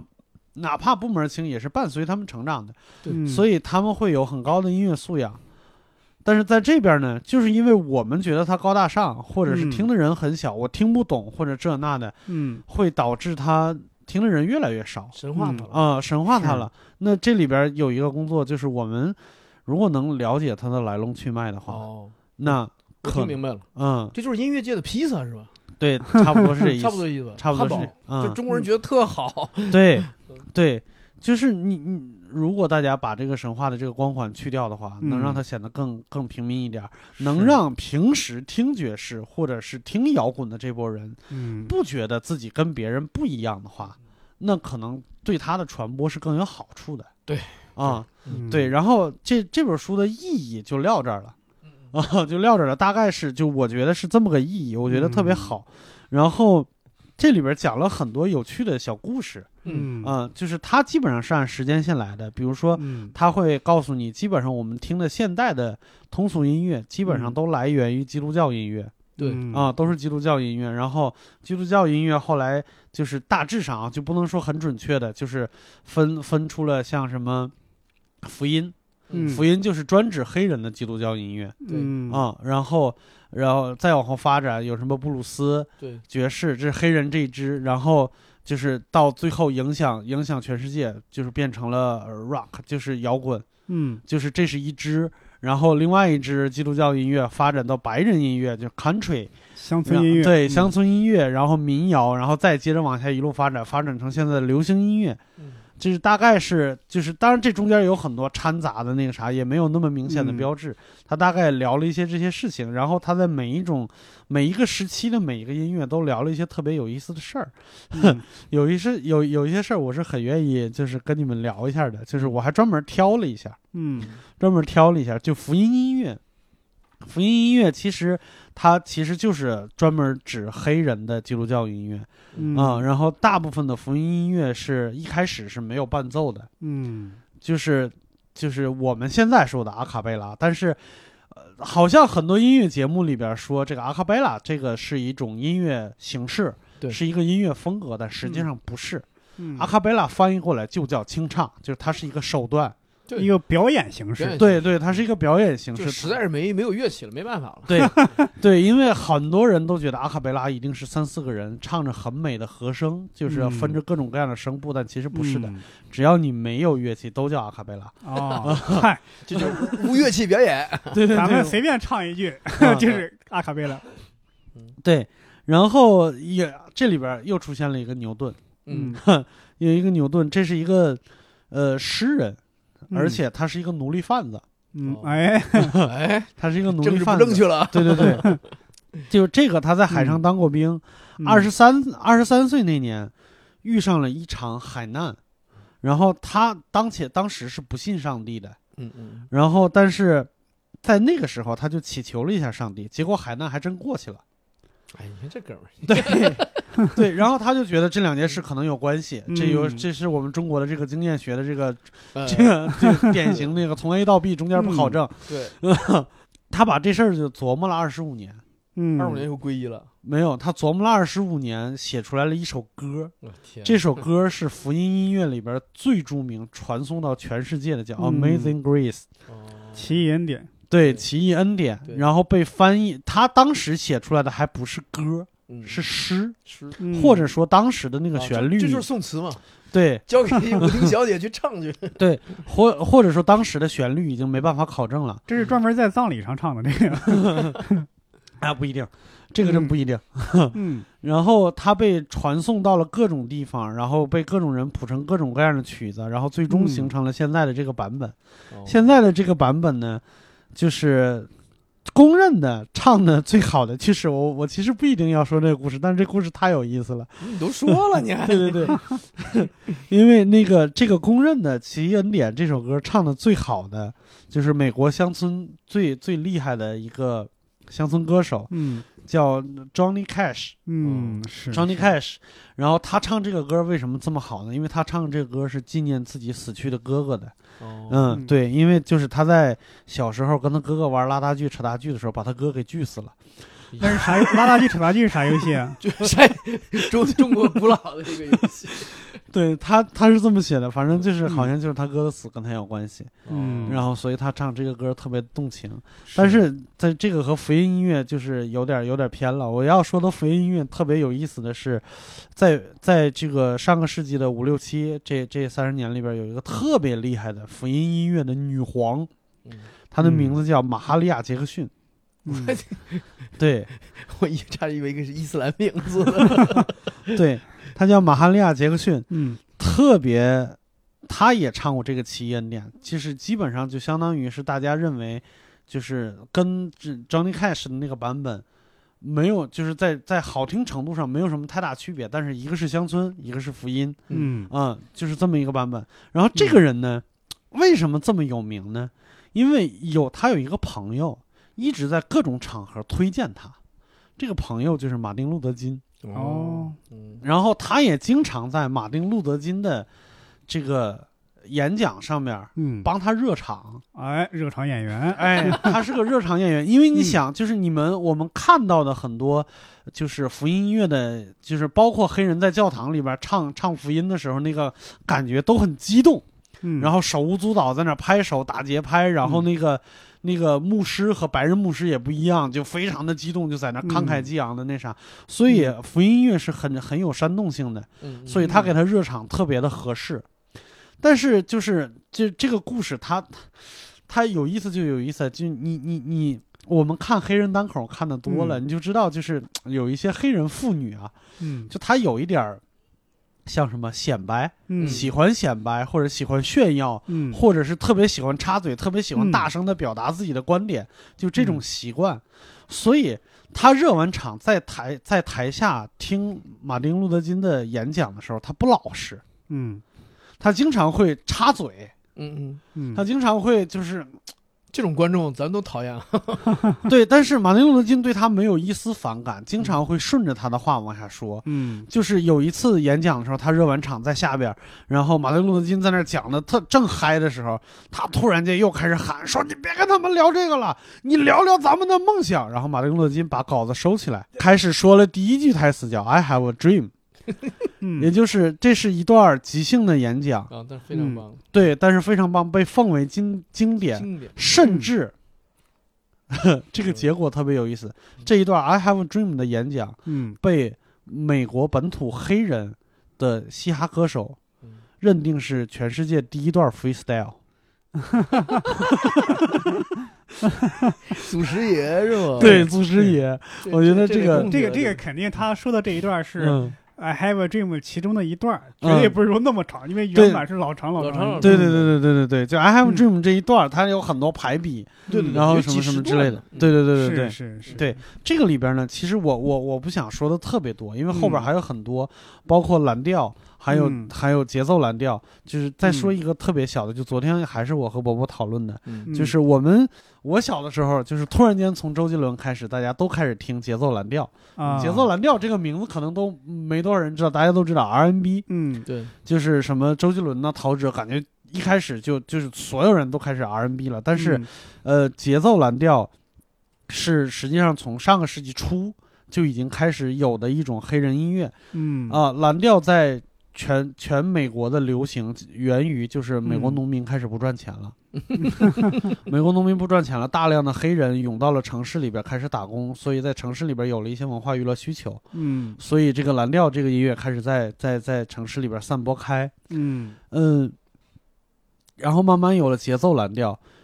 它它现在是那个 R 那个单词我不会拼，就节奏那个单词我 Rhythm 不会拼 resume 啊、 ，resume，嗯 M B，但是实际上在二战之前，R 和 B 不是，嗯、r 不是这个单词，嗯嗯它的原名是 Race Blues，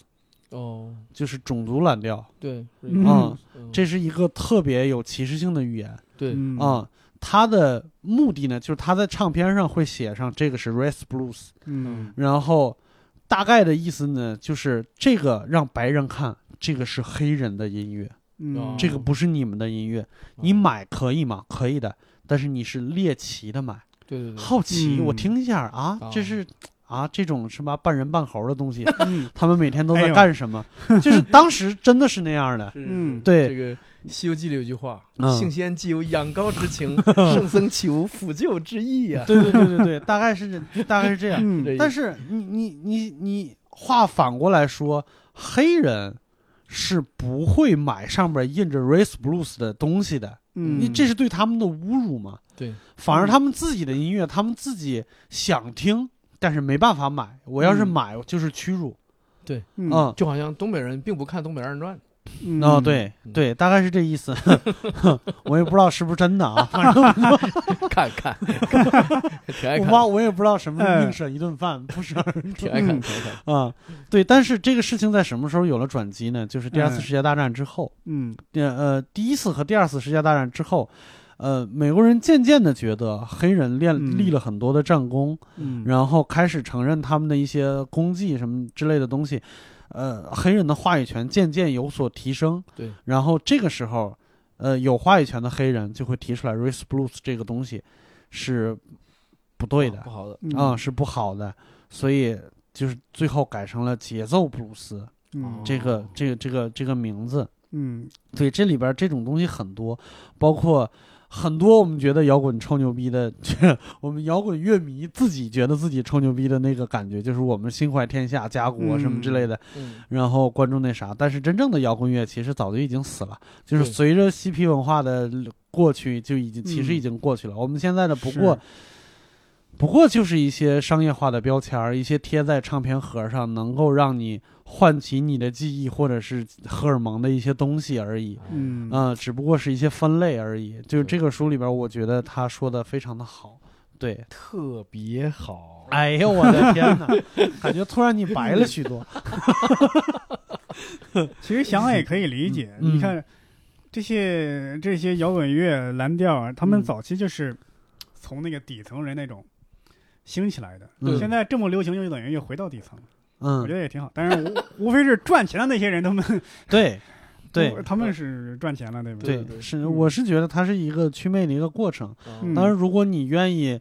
跟别人聊一些别人肯定不知道的知识的话，那嗯这本书肯定是更有用，是吧？哦，更有用，对但是它的作用也就也就到这儿了。你不可能说我看完这本以后，我马上就能就是玩个乐队什么的，这是不可能的。啊你还是得看完《乐队的夏天》再玩儿。嗯对你还是得学个乐器，最起码是。嗯 对我大概就说到这里。嗯，哦，非常好，非常好，嗯嗯，非常好。关于这个，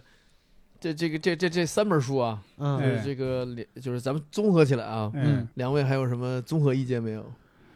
嗯综合意见，综合意，见。那要不我先抛砖引玉啊，哎，我是这样觉得，就是说，呃，呃，我呢一开始提的时候呢，两位也热烈回应，就是从一个电视剧说起，电视剧的嗯普及度肯定更高。嗯嗯，然后呢，说到了一本小小的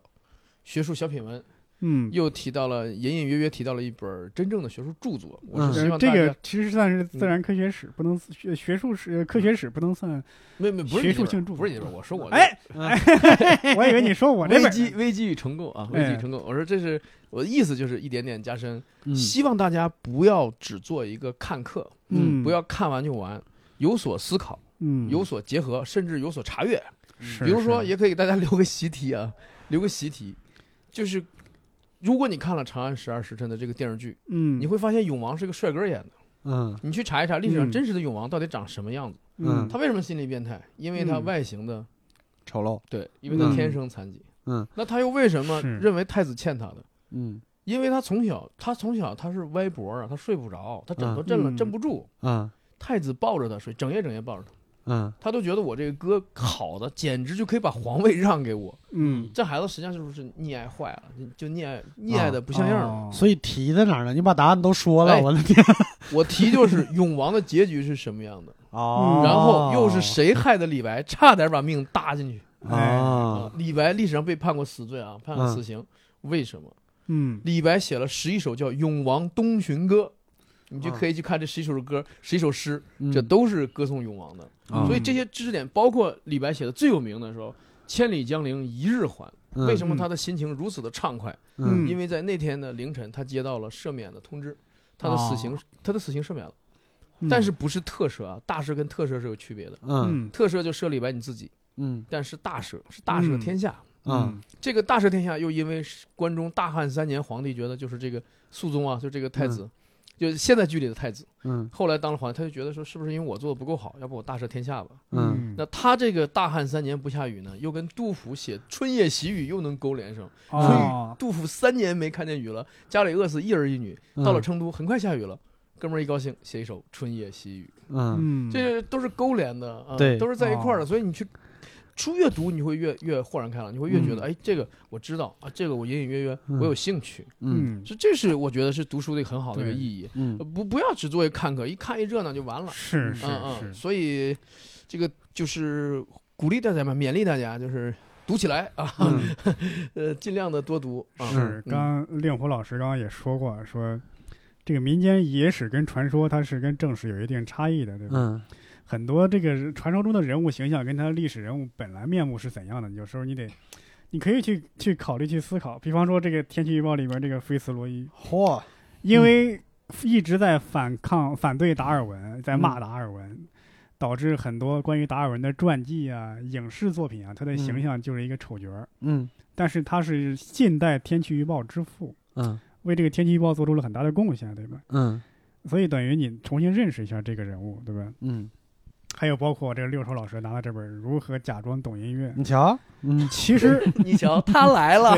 摇滚乐的历史它并不长，对，导致大量的这个资料啊、这个信息你都得翻译过来，对吧？嗯但是没有那么多的东西在中文互联网上、中文的书刊上没有太多的关于摇滚乐的知识，对，有，但是也很多是错漏、错漏、错漏不堪。嗯对吧？很多人可能了解摇滚乐就是通过百度百科一下，嗯但是上面那些知识错的，说实话，那让人都没法看。嗯这个那那两两位作者 对吧？嗯，王朔老师还有这个楚志勇老师，这嗯肯定是下了一番考证的功夫的。吧，对对对对，有很多东西是你在中文的互联网上、中文的这个书上你是看不到的，对吧？嗯，没错没错，所以他就是说。写这样一本薄薄的小书，可能收嗯集资料、或者说研究音乐需要很长很长时间。对，对是对的，对嗯嗯嗯，嗯所以大家有时候老羡慕别人说，哎，为什么那个口才特别好嗯啊？为什么写文章那么快？这实际上，这实际上这是一类啊。那嗯无论对是用嘴用笔，它是输出啊，嗯必须是大量的输入，嗯，才能就是有有这个呃及时的输嗯出，所谓厚积薄发，到你用那天才才能拿得出来啊。嗯，那我们今天我觉得聊得挺好啊，对，而且我们克服了两期，我都看了观众的留言，我们克服了两期观众留言提到的一个缺点，嗯，就是咱们三个人的笑声太多。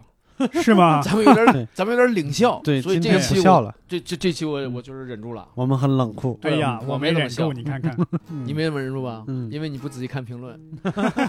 我特别在意这个观众哎的这个 反反馈，馈啊， 瞧，虽然反馈并不多，偶像 包袱，那希望大家踊跃留言啊，嗯给我们推荐书，跟我们一起读，嗯好不好？好，那我们这一期的一言不合到此就差不多了。然后，按照我们节目仅有的惯例啊， 哎，我们最后呢会筛选出三位我们的听众来为嗯我们读一下我们本次推荐的三本书的片段。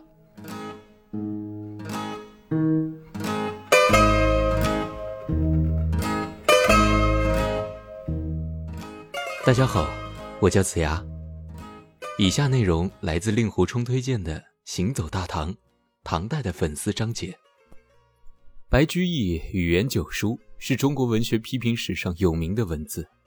他在中国粉丝史上的地位似乎还没有得到充分的认识。此书作于他被贬江州后不久，满肚子委屈只能向好基友元稹倾诉。因为私人书信无所拘忌，他从自己出生六七个月时，乳母暴弄于书屏下，有指无字，知字是仆者。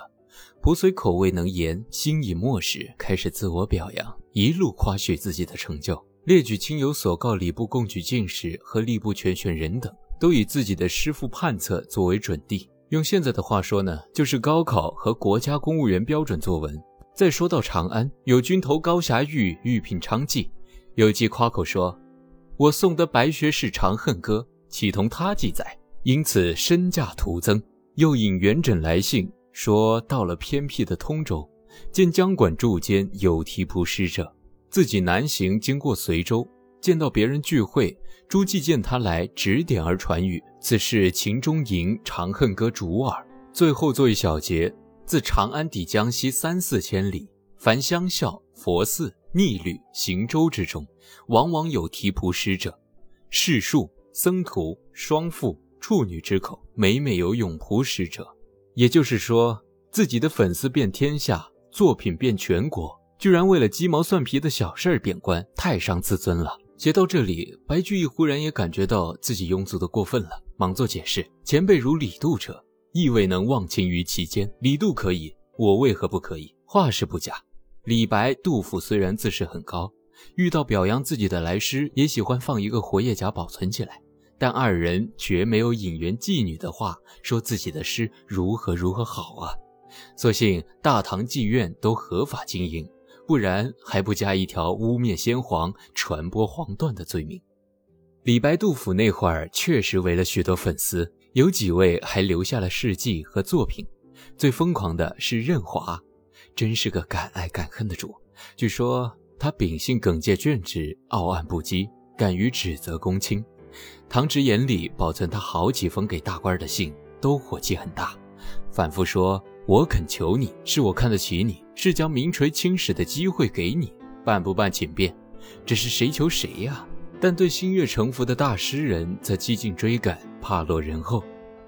天宝初，他听说李白在长安，一路赶去，偏偏李白赐金还山，到江东访道去了。再追到江东，仍未遇，于是作《长歌》《杂言记》李白遥寄。先说最初的印象，我闻当今有李白、大鹏赋、红游文、吃长青、笑子云，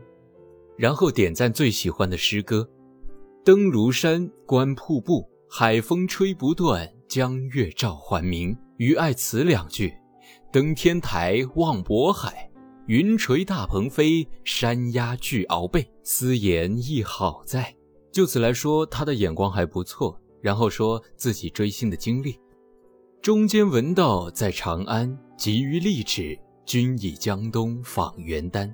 邂逅不得见君面，每尝把酒，向东望良久。既然未得机缘与明星见面留影，那就将自己知道的明星八卦一一铺陈吧。见说往年在翰林，胸中毛戟何森森；新诗传在宫人口，家具不离民主心。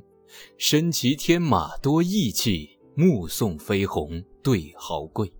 承恩照入凡几回，待世归来仍半醉。数十年为客，未曾一日低颜色。八咏楼中袒复眠，武侯门下无新意。其实李白供奉翰林混得并不好，最多就是贵妃出浴、龙颜大悦的时候写点“一枝红艳露凝香”之类的小曲儿。传闻则风光无限。既然杜甫听到“天子呼来不上船”，那么任华传点小道又何妨呢？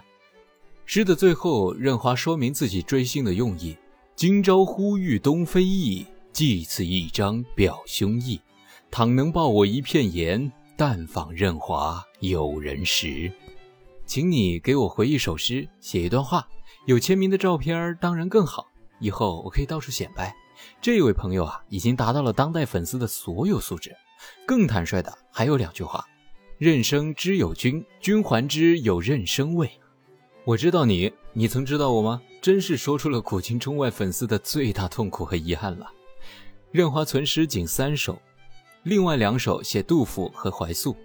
激情依旧，向往如故。三人正是唐末裴说列举的杜甫、李白与怀素文心、酒心、草书心，说明呢任华眼光不错，但三人反应如何，则时有缺载，不得而知。唐诗纪事存高适一诗赠任华：“丈夫结交须结平，平者结交交是亲。世人不解结交者，唯重黄金不重人。黄金虽多有尽时，结交易成无结期。君不见管仲与鲍叔，至今留名名不移。不知是否任华也有失敬业？高赠时则讲了一通朋友结交的大道理。其实呢，明星也是人，也有生计困难和心情不爽。粉丝有钱有权，则给一些周济；有情有闲，则陪着逛逛街市，聊聊心情，也可以得到成功。唐代最成功的粉丝是魏万，他是聊城人，隐居王屋山，自号王屋山人。九牧李白明，因于玄宗天宝十二载，访于汴宋、东鲁，皆未遇。于是，一路打探李白行踪，相访数千里不遇，遂乘信游天台、越州、永嘉，归途在扬州遇到李白。他的性格、经历、眼界显然是李白喜欢的，于是相约共过金陵。临要分别了，李白写长诗送王屋山人魏万还王屋送行，有序说明：每此公爱其好古，独往勿表，赞赏他访我三千里的真诚，隶属谓之才华与经历，以及相见后之莫逆之情。最后说“黄河若不断，白首长相思”，可以成为一辈子的朋友。更不可思议者，李白居然将自己诗稿的编辑权授予魏，魏也不如所托，编成《李翰林集》两卷，作序一传。李白与魏万的故事，值得今日之追星者回味一下吧。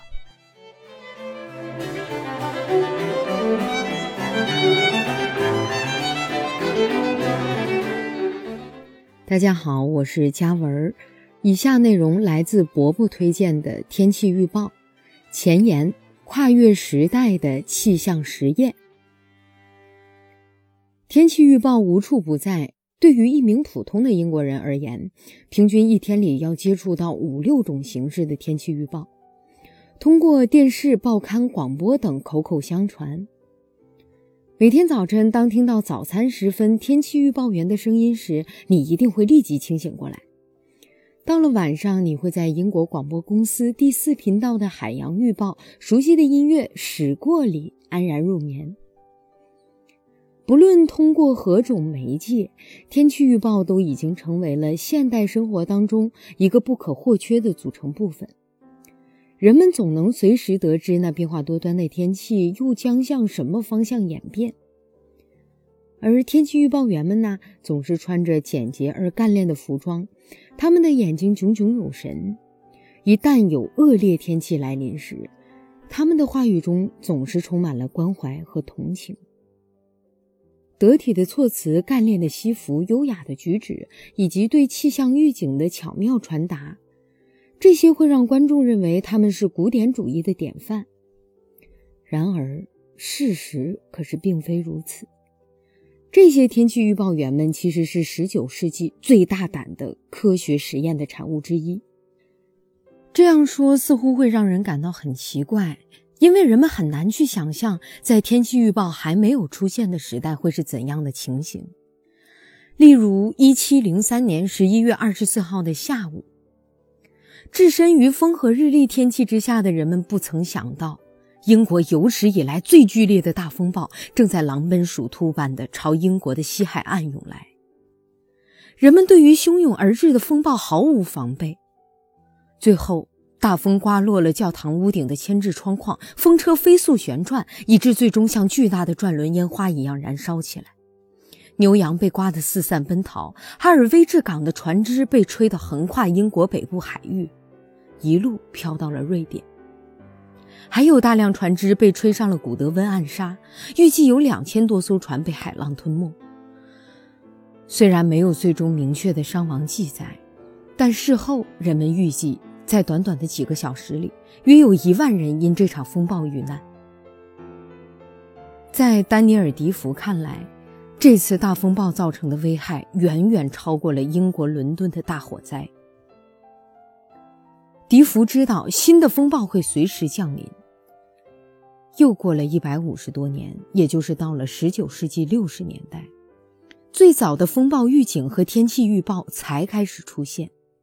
在时间上的这种延迟，恰恰反映出了问题的复杂性，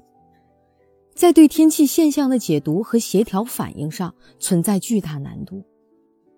而要想完全实现这一雄心壮志，将是对1800到1870年那段时期人力和物力的严峻考验。这群人的背景各异，有航海家、画家、化学家、发明家、天文学家、水稻测量专家、商人、数学家和冒险家等。他们创立了基础理论，发明了实验仪器，建立起观测网，并说服政府部门。让他们意识到有义务去采取措施来保护民众。本书就是对这一段长达七十余年奋斗历史的记录。书中探讨了他们是如何为现代气象学打下根基，并赋予我们窥见未来天气的能力。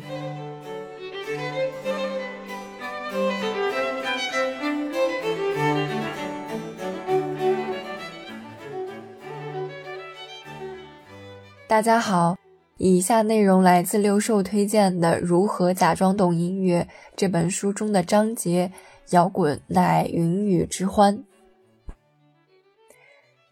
所谓的摇滚乐，其实是一个可以不存在的概念。在摇滚乐这个词诞生之前，听起来非常猫王的音乐早就有了，只不过可能叫另外一个名字，可能叫节奏蓝调，也可能叫。乡村歌手唱的。今天我们可能都知道，第一个摇滚乐明星是猫王艾尔维斯·普雷斯利的这种说法，但是在猫王刚出道的时候，用那个年代的音乐风格来归类他的音乐，可并不是摇滚乐，而是一种叫 rockabilly 的音乐。从字面上解释，就是年轻小伙子的舞曲。“Billy” 这个词来自 “hillbilly”。专指白人乡村音乐，但是当时喜欢黑人音乐的白人更能写出让大家跳舞的音乐，于是就变成了 rockabilly。猫王在这种音乐中加入了新的舞台范儿，他的标志性舞台动作在那个年代是被看作具有性暗示的，于是，在给众多年轻小伙子做舞曲的音乐人中，猫王就脱颖而出了。他的音乐也成了具有特别魅力的给年轻小伙子做的舞曲。再后来，有人用一个已经存在的说法给这类音乐做了一个分类，也就是我们今天说的摇滚乐。摇滚乐这个词是二十世纪五十年代中期才在音乐行业中诞生的，到了六十年代，摇滚乐就已经开始日渐式微了。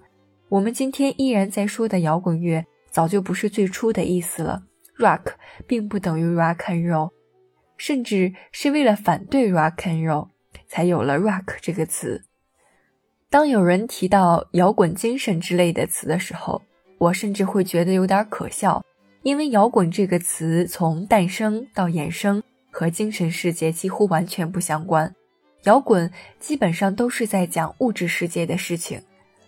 看到这里，你可能会觉得我的说法和你从前接触到的摇滚不太一样，甚至觉得我是在胡说八道。那么，到底什么才是摇滚呢？首先说一说“摇滚”这个词的英文 “rock and roll”，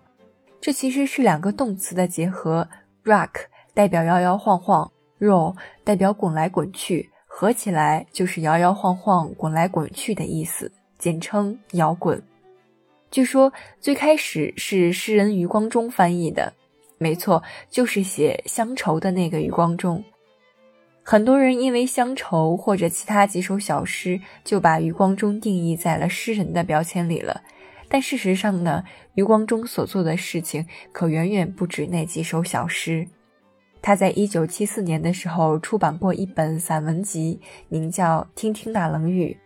里面讲述了1969年他在美国讲学期间观察到的摇滚乐，于是翻译了这个词。这本书出版以后，影响了几位读者，他们日后都成了台湾原创音乐的先驱，其中包括最早的胡德夫、杨贤，以及紧随其后的侯德健、李健富等人。Rock and roll 这个词当年之所以在音乐行业被广泛使用，主要还是因为猫王。前面说过，它标志性的舞台动作容易让人联想到性暗示，于是为了形容他演出现场的这种独特魅力，人们就用了一个有暗示性的俚语，为他的音乐贴上标签。这个俚语就是 rock and roll。其他不明就里的人看到 rock and roll music 感到很惊讶。因为这个词在他们的脑子里会自动带上性的联想，带着好奇，大家纷纷购买，没想到还不难听，于是猫王就这样在市场上分得了他的第一杯羹。其实，在猫王出现之前，“rock and roll” 这个词就已经出现了，它是用来形容晕船的，或是在船上晃晃悠悠的状态，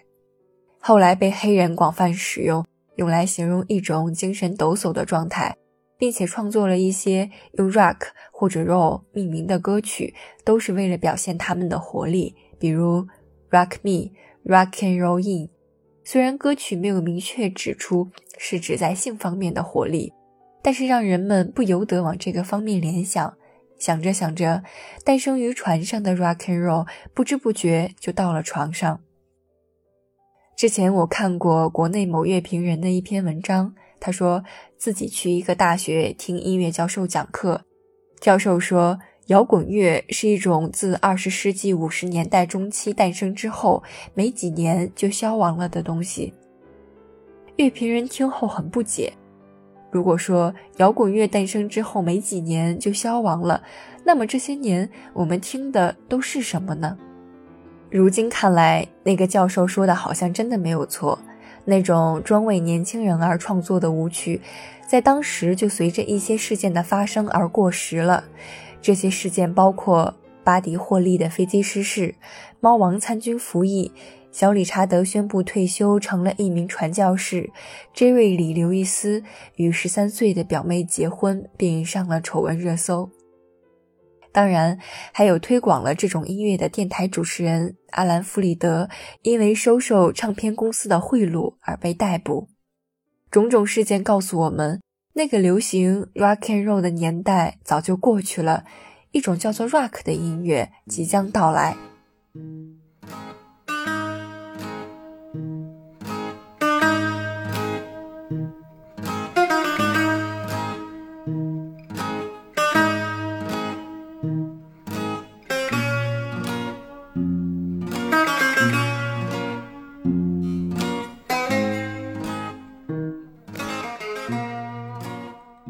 感谢大家收听这一期的《一言不合》，欢迎转发、订阅我们的节目。希望在线下看我们演出的，可以关注我们的公号或者微博“单立人喜剧”。希望了解更多电台外故事的，可以关注我们的电台微博“一言不合 FM”。